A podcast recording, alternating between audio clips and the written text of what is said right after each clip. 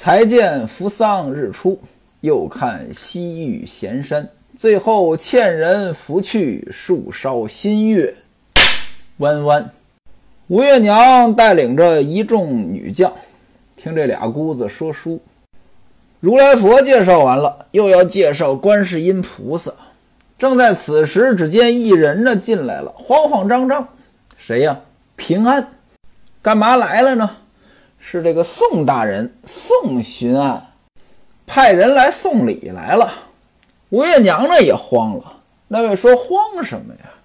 西门庆不在家呀，对吧？这是大人物啊，这大人物派人来了，你本家不在家，女眷没有抛头露面的。吴月娘说：“你爹到夏家喝酒去了，谁来招待呢？”正说着话呢，戴安回来了。戴安一看着，没关系，我拿着帖子给我爹汇报去，让姐夫先招待一下。姐夫呢，就是陈敬济。戴安放下包，拿着帖子，骑着马，飞快的就往下提刑家去。见了西门庆，如此这般，这般如此，把情况这么一说。西门庆看了看帖子，上面写着呢，就是礼品：鲜猪一口，金酒二尊，公纸四刀，小书一部。猪和酒不用解释，这公纸什么意思？就是公文用纸。那位说这东西也拿出来送礼呀？您得说在什么时候？那古代跟今天不一样呀。今天这个笔呀、纸啊浪费的现象很严重。您搁我小时候都不行。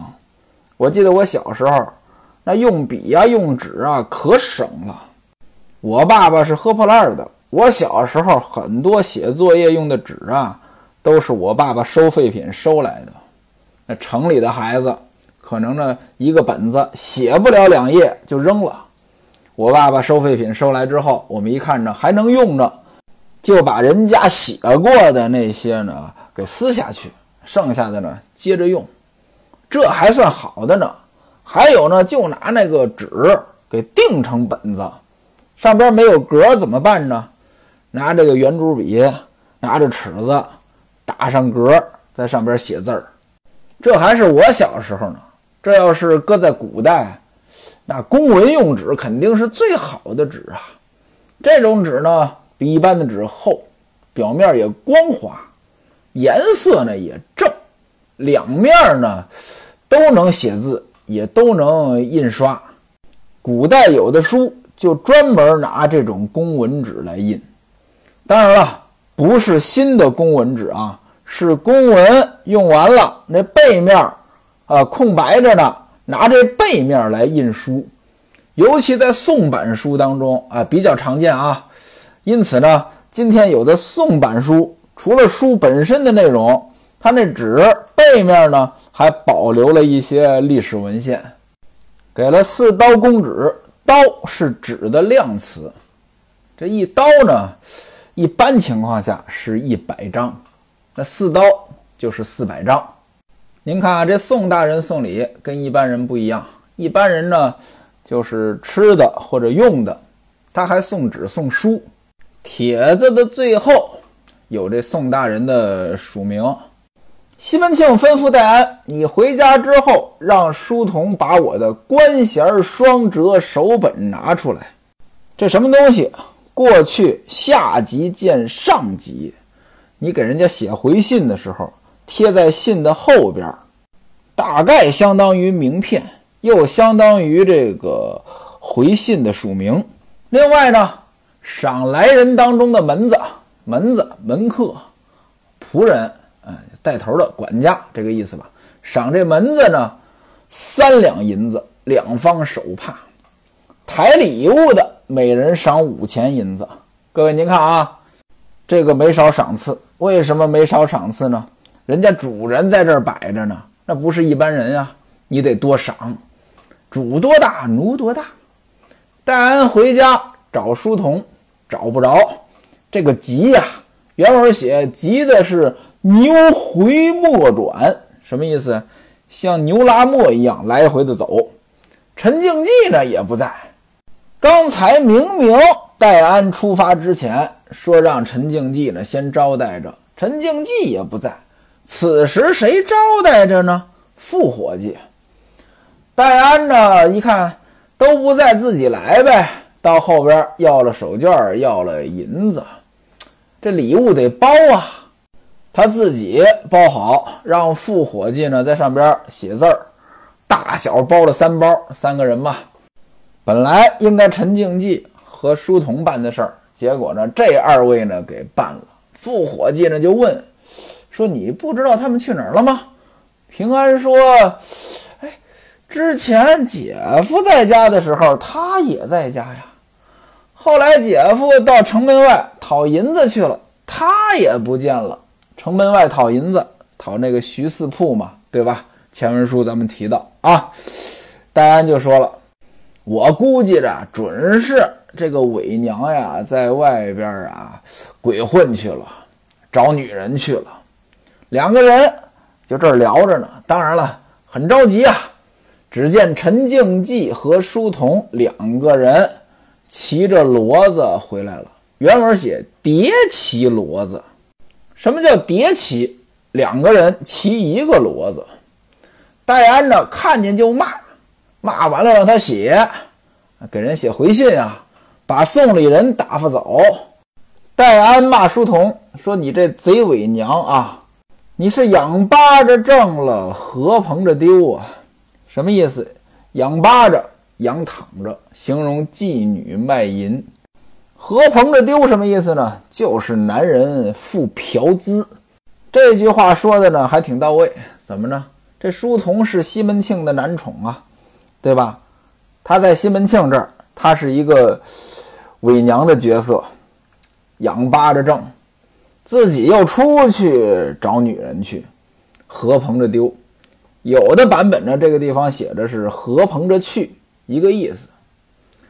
这戴安说了。说爹不在家，你不在家里看家，你跟着人养老婆去。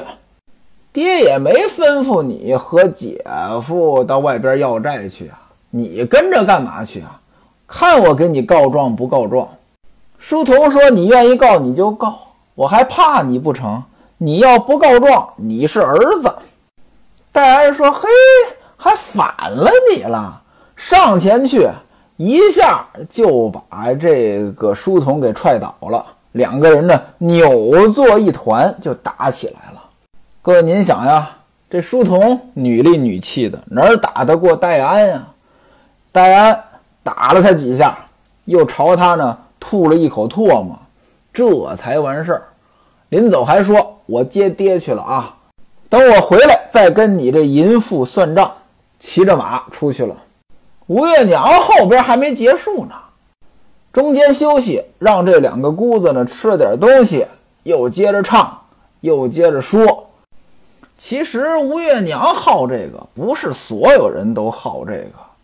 这就相当于一个单位里边，领导说了，今天咱们请个老师给咱们培训，领导爱听，底下人不一定。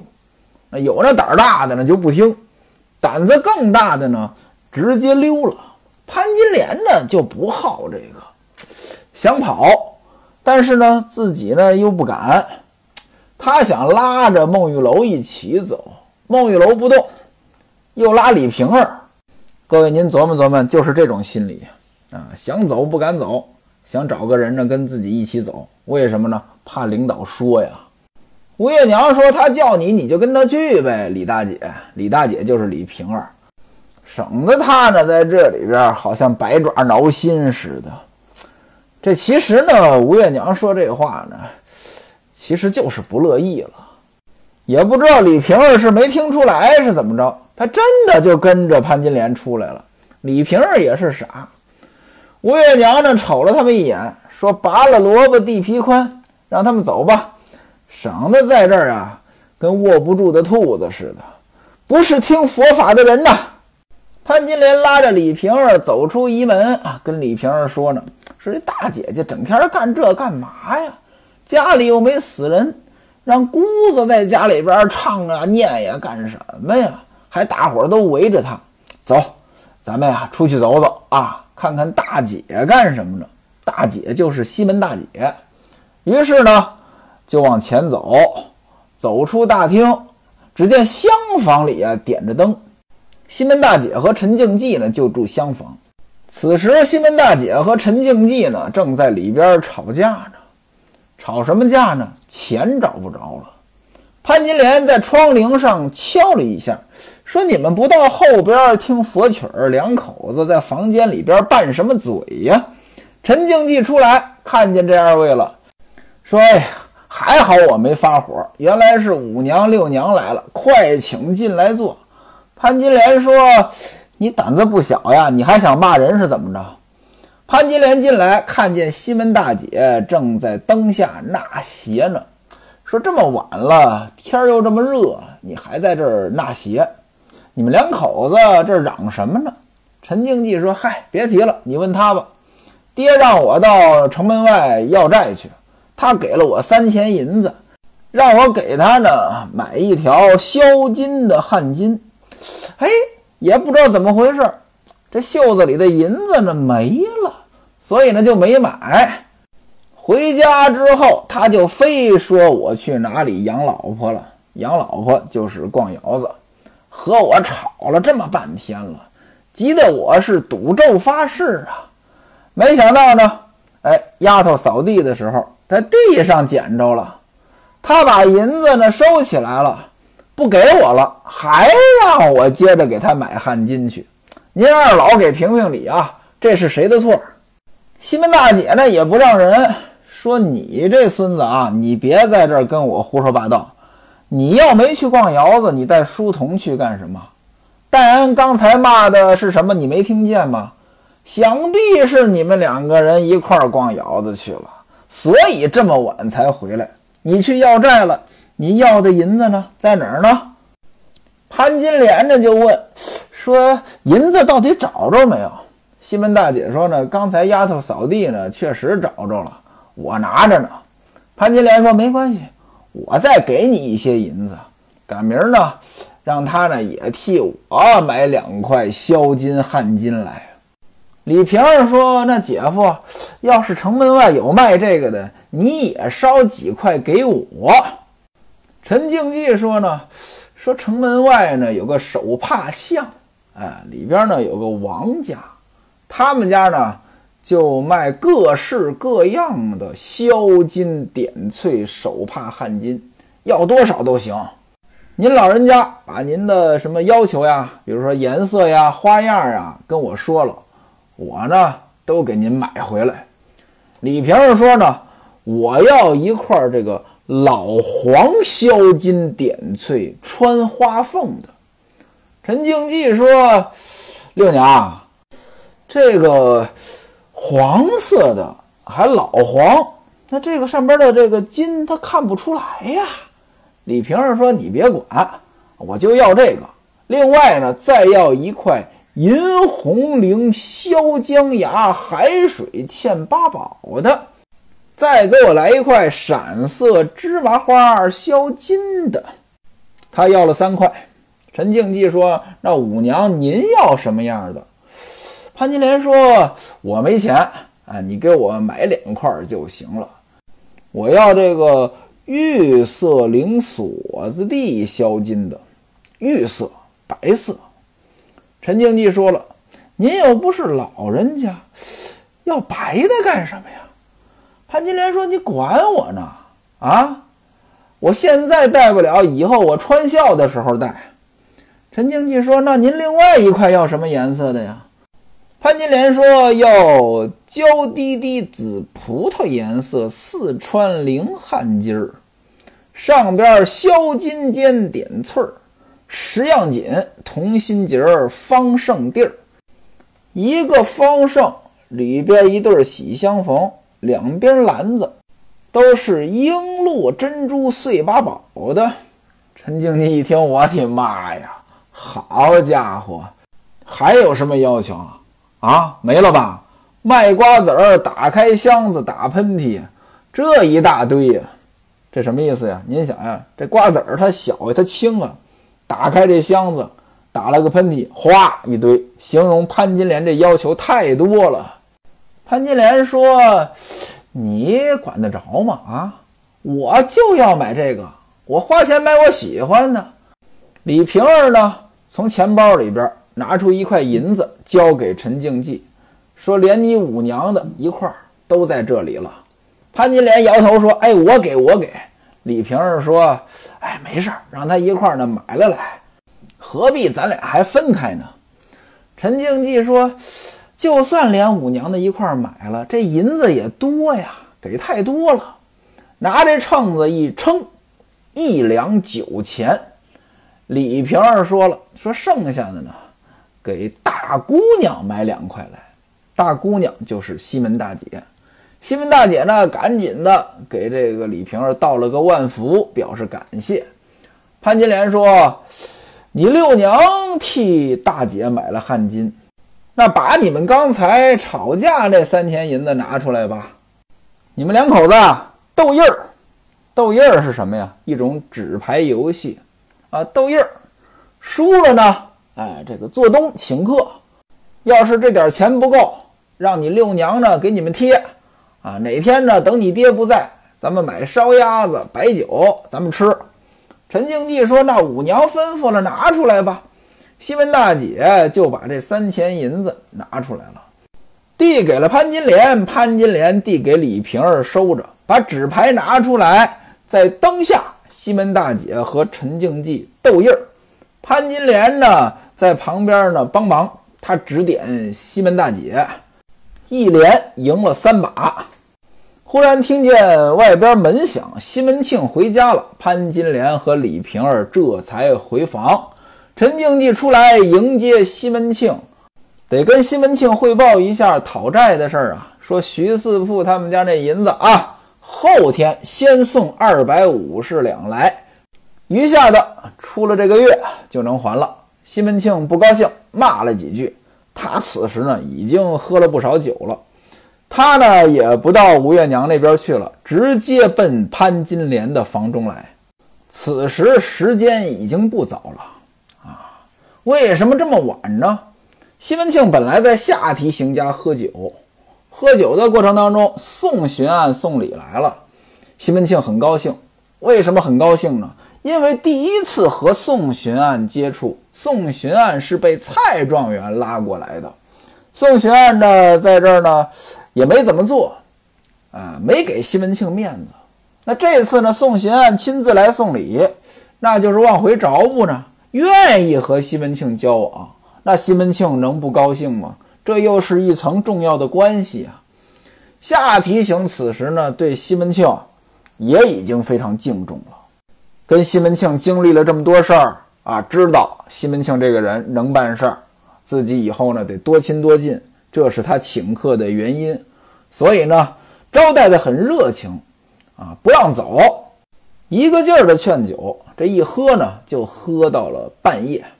等西门庆来到潘金莲房中，此时潘金莲已经卸了妆，啊，把这个一切准备工作都做好，该洗澡洗澡，该铺床铺床。西门庆进门啊，就迎接西门庆。此时西门庆。喝得晕得乎的，替西门庆脱衣服。春梅呢，把这茶点端上来，两个人吃了，上床休息。此时潘金莲已经是脱光了，坐在床沿上，低着头，两条大白腿在这儿盘着，脚上呢换了一双大红平底儿睡鞋。西门庆一看就来了兴致了，马上呢。下半身就兴奋了，跟潘金莲要这个银器包。潘金莲呢，从褥子底下掏出这个银器包给他。西门庆带了两个托子，把潘金莲搂在怀里，跟潘金莲说：“你爸爸，我今天要和你来一个后庭花，你愿意不愿意？”潘金莲瞅了他一眼，说：“你这个没羞没臊的。”你整天和书童弄这个还不行呀？怎么又找我来弄这个呀？你和那奴才去弄这个啊？西门庆说：“哎呦，你这个怪小油嘴啊！你答应我吧。你要是答应我，谁稀罕那孙子呀？啊，我就好这口啊！这你让我进去吧。潘金莲一看软磨硬泡，这也就答应了，说那个我就怕你这太大了啊，这个我受不了。你把头上那圈去了，我跟你试一下。西门庆呢就把硫磺圈取下来，只带这银托子啊。潘金莲趴在床上撅着，西门庆拿这唾沫涂在自己的下边的头上啊，润滑用。然后呢，一点一点的往里顶，确实太大了。弄了半天，原文写紧没其棱。这潘金莲在下边皱着眉忍着，嘴里咬着手绢，实在是难受。说：“达达，你慢一点吧。”这跟前边比不了，撑的里头啊，这个火烧火燎的疼。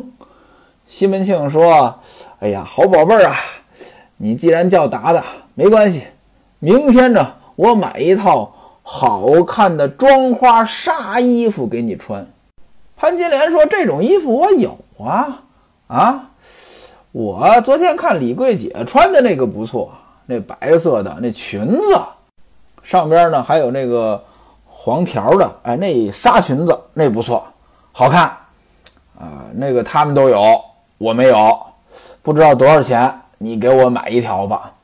西门庆说：“没关系，我给你买。”各位您看啊，咱们剖析一下西门庆的心理啊，他要这么着从后边进，潘金莲呢不乐意，磨了半天，终于乐意了。他也知道潘金莲的不舒服，那就。补偿他一下，怎么补偿呢？给你买衣服。补偿完之后，这心里边呢就平衡了。然后接下来这动作上边就加大力度了。潘金莲回头，这眼里边眼泪都流出来了。哎呀，好达达呀，这疼啊！你怎么这么大动作呀？求你了，你快快丢了吧！什么叫丢了？丢了就是射了。西门庆这还没玩够呢，他能听这个吗？原文写：“且扶其鼓，玩其出入之事。”嘴里边呢还叫着：“潘五，小淫妇，你使劲叫啊，叫的浪一点啊，把你达达的怂给哄出来。”两个人就在这儿一上一下，这儿啪啪啪，潘金莲就叫个不停。原文写：“不能禁止。”到最后。西门庆使劲往里边这么一送，就一泻如注。两个人贴了一会儿啊，过了一会儿呢，才拔出来。原文写：“但见猩红染净，洼口流涎。”潘金莲拿手绢给他擦了，擦完之后，两个人就睡了。转过天来，安主事、黄主事派人下书，请客来了。二十二日，在砖厂刘太监的庄上设席，让西门庆呢早点过去。西门庆把来人打发走，在上房当中呢吃了粥，来到厅上，只见闭头的小周趴在地上磕头。小周，这是一个人。闭头，什么叫闭头呀？就是梳头。西门庆说：“你来的正好，我正要避避头，就是梳梳头。”这我记得小时候呢，我们家有个篦子，篦子跟梳子有什么区别呢？梳子那齿儿啊比较稀，篦子那齿儿呢比较密。古人和今天不一样，咱们今天尤其在城里边，基本上天天洗澡，天天洗头，而且呢，今天这个洗发水也好。另外呢，一般人呢也不会留太长的头发，古人不是。首先，古人就没有这个洗发水。他用什么洗呢？明清的时候呢，已经用胰子来洗了。什么叫胰子呢？就是肥皂。我们老家呢，依然管肥皂叫胰子，管这香皂呢叫香胰子。它为什么叫胰子呢？它古代制作这肥皂呀，它是用猪的胰脏和草木灰拌在一起做出来的，所以叫胰子。您想想这东西。它肯定没有现在这个肥皂的去污能力强呀，啊，跟这个洗发水什么的，它也比不了呀。这古人洗头的频率也低呀，《礼记》当中呢是有记载的啊。那时候呢，三天洗一回头。那位说了，这三天一回也还可以呀。哎，这《礼记》它什么时候的事儿啊？秦汉以前的事儿了。洗头这事儿挺奇怪啊，越往后呢，反而是洗头的频率越低。据说到了唐宋以后啊。都十天洗一回头，还有说清朝人啊一年都不洗头。当然了，我估计这洗头呢也没什么明确的规定。您看今天咱们洗头，你三五天不洗也没人管，对吧？但是古人洗头的频率肯定是比现在低的，这个也合理。为什么呢？身体发肤受之父母，古人呢这头发他不剪，那多长啊，对吧？洗一回头多麻烦呀。各位想一想，您这头发要打开，好家伙，一米多长，两米来的，让您洗，您也不乐意洗，太麻烦了。尤其搁冬天，古代又没有吹风机，这洗头还冒着感冒的风险。这头发要是经常洗呢，它就比较丝滑，您拿梳子梳一梳就行了。像我这种头发，从来都不梳，它太短呀。但是如果经常不洗，那头发呢？容易粘在一起，那就得用那种比较密的梳子，就是篦子来篦一下，啊，让这个头发呢别粘在一起。另外呢，有什么脏东西，给它篦出来。西门庆让这个小周给他篦头，您大概可以理解成这就是今天啊，这个去这个理发店里洗个头这样的服务，只不过呢是上门服务，只不过呢他不是真的洗。就是梳一下，也是这个清理头发的一项服务吧。现在啊，这理发的这个呀，真的是越来越贵了，越来越贵呀，还到处排队。反正呢，有两件事情我一直不理解，一个是理发，一个是洗车。您看洗车也一样，啊，越来越贵，还到处排队。我这人呢，一不爱排队，二呢不舍得花钱，所以我这车呢经常不洗。有时候呢，很脏。有一次呢，在一个大厦的底下，我一看呢，有这个洗车的，我就开过去，我说给我洗一回吧。洗这一回二百多，二百多呢，您说这就算是比较贵的了。当然了，人家洗的呢也精细。等我回来取车的时候，人家跟我说：“你这车多长时间没洗了？”我说：“我也不记得了。”人家说：“你这二百多块钱花的太值了。”包括理发也一样，有时候呢，随便走进一家理发店，一出来八十一百。像我们男的呢还好一点，这要是女的，这好家伙，弄一回头发几千也是他。我也不知道这东西怎么这么贵。还有呢，好多理发店一边给你理发呢，一边推销，很多人呢很不喜欢这一点。其实呢，这种现象不是今天才有的。您比如说，西门庆在这儿篦头，啊，这小周也推销，哎，您听着新鲜吧？没错，在明朝就有这种推销。那他都推销什么了呢？咱们下回书再说。